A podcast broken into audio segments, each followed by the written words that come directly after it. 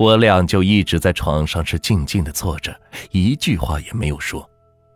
直到天蒙蒙亮的时候，我听到了我母亲起床的动静，我赶紧拉开门，告诉了我母亲，我俩同时做了同样噩梦的事情。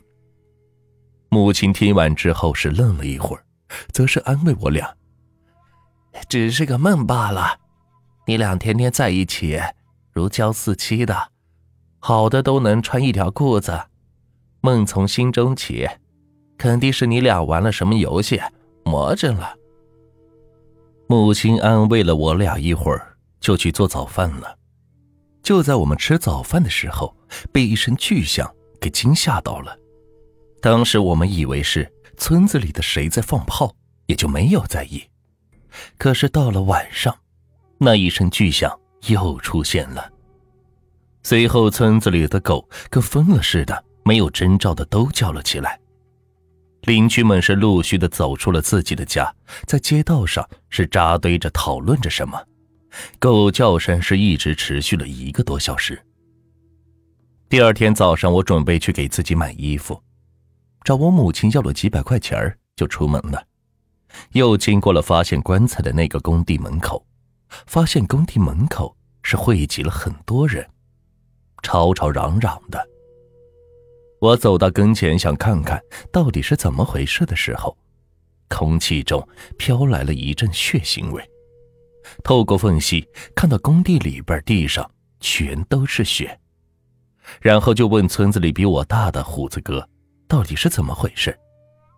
虎子哥说：“我也才过来，你看那边地上那么多狗都死了，村民说是工地里的民工打死的。”都来讨说法的。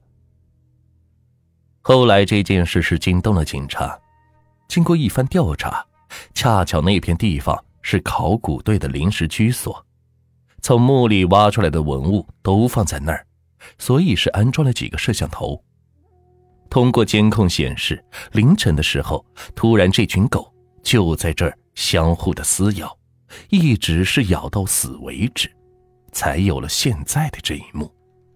事情调查清楚之后，村子里都说这件事情很邪门很多年长的老人都不让自己家的孩子到这个工地的附近玩耍。村民之间也都相传着，那个工地里发现的墓穴是晚清时期的一位将军和他夫人的墓穴，为其陪葬的人当中死后产生的怨气是长时间的在这里徘徊什么的。甚至还有村民声称，自己在晚上路过工地的时候，看到过有一群女人，穿着红色的衣服，漂浮在工地门口，向着自己招手。后来这件事是越传越邪乎，都传的是没边了。之后没过几天，康超来我们家找我玩，我好奇的问：“你这几天干啥去了？都没看到你人影。”康超说：“我这几天不舒服，我父母不让我出门，在家休养。咋了？躁动的青春期压抑不住了？胡扯！我上吐下泻的，医生说是急性肠胃炎。那看样子，小伙子现在是满血复活了。哎，对了，前几天我和康瑞去你家。”听你家里又是敲锣打鼓的，又是念经的，怎么回事？胡说八道！我咋不知道？别扯淡了！哎，你还不信？你去问康瑞看看有没有。我俩就这样争执着，来到了康瑞的家。康瑞的父母不在家，他一个人在家。就在我和康超刚坐下来的时候，还没有开口说话，康超突然浑身抽搐了起来。就跟香港电影里请鬼上身一样，吓得我和康瑞是缩在沙发的角落里，不知道怎么办，目不转睛地看着康超。随即，康超的口中发出了一个老太太的声音：“你这个不孝的东西，你还有何面目回家？娘为了你们几个……”看到眼前的景象，瞬间我感觉头皮都麻了。康超正在那里说着，我本能反应的赶紧就跑了出来。不一会儿，康瑞也是跟着跑了出来，追上我说：“这咋回事？”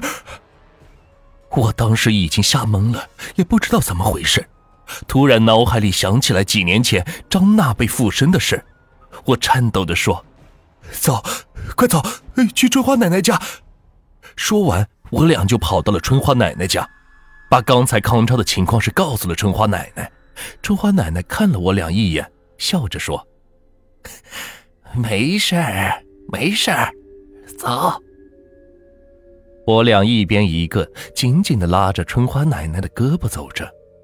也不知道往哪走，转眼间，春花奶奶带我们来到了康超家。到了门口，我俩吓得是死活都不敢进去。春花奶奶对着我俩笑着说：“嘿嘿，没事儿，走。”我俩是硬着头皮进了康超的家里。只见康超躺在自己房子里，头上是敷着毛巾，一动不动。我心想。刚才不还是好好的，这会儿又咋了？他是怎么回来的？康超的母亲给春花奶奶倒了一杯热水后，问我俩是喝饮料还是喝水。我俩吓得是连忙摇头，不敢说话。后来康超母亲说，自从那天晚上他们一起去工地后，康超回来就是一直昏昏沉沉的，除了吃饭、上厕所。基本都是在床上睡觉，昨天晚上又突然高烧不退，我和他爸连夜送去医院给打了一针退烧针，早上才回来。我小声的说：“刚才康昭还来我家找我，后来我俩争了一路去了康瑞家。”春花奶奶看了我一眼，笑了一下，慢慢的站起来，对着康超的母亲说。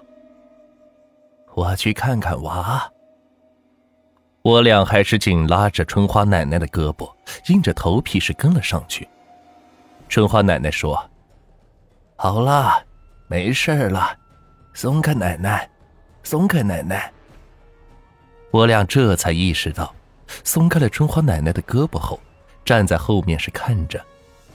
春花奶奶从包里拿出了一碗米和一炷香。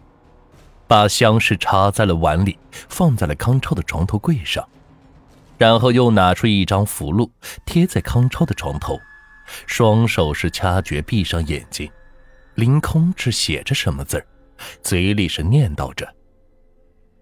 大概过了几分钟，把碗里的那炷香是拿了起来，又抓住了康超的右手食指，用香一扎，康超的食指是流血了。此时害怕的感觉是逐渐消失，更多的是觉得不可思议。那么粗的香，怎么可能会把手指头扎破呢？不一会儿，康超就醒了。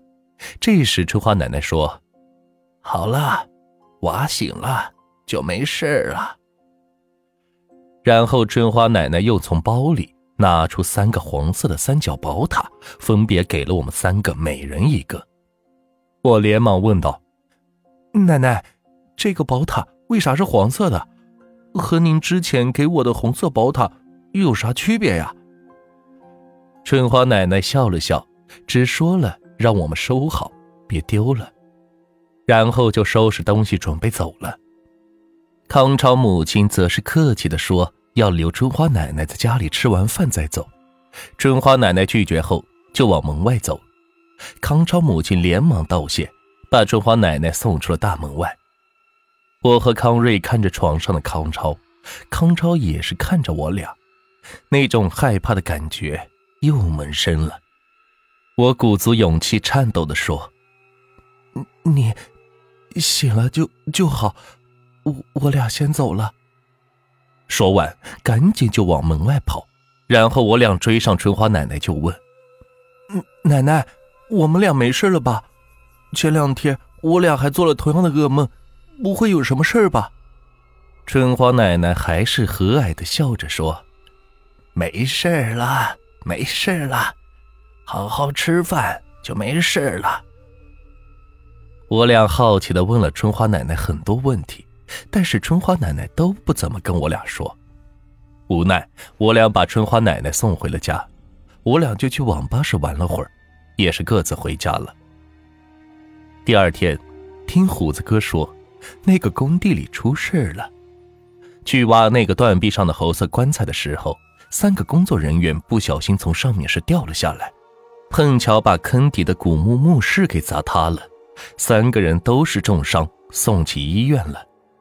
考古工作也只能是暂时停了。我当时也就是左耳朵进，右耳朵出，一副事不关己、高高挂起的态度。又过了几天，我碰到康超的时候，听康超说。他之前做了一个很长的梦，梦里开始有一个穿白色旗袍的女人，带着三个儿子在村子里是正常的生活。后来这个女人老了，三个孩子也是逐渐长大了，却把这个女人一个人是丢在了一间小破屋里，冬天漏风，夏天漏雨的。女人的身体是一天不如一天，每天是无人照顾。只靠着吃白开水煮面条为生，最后女人躺在棺材里自杀了，鲜血是染红了整个棺材。听康超说完，让我想起了那晚的噩梦，不由得是哆嗦了一下。后来我还专门问过我母亲，村子里以前有没有一个女人，她的三个儿子都不管她，把她丢在小破屋里，最后那个女人自杀了。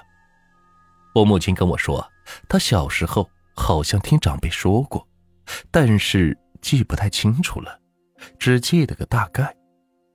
那个女人好像叫彩娥，最早就在村子北边住着。最后，她那三个儿子在不久后也是相继的离奇死亡了。当时都在村子里传言，是他这三个儿子因为不孝惹怒了神明，所以。才遭结束。但是事情的真相到底如何？因为年代比较久远，现在已经是无从考证了。所谓“一夜思亲泪，天明又复收”，恐伤慈母意，暗自枕边流。最后劝各位朋友，父母在世的时候，做儿女的多陪伴父母，不要等到子欲养。而亲不待之时，方知悔恨。丧葬礼仪办得再好，也不及父母在世时，你多陪伴一分。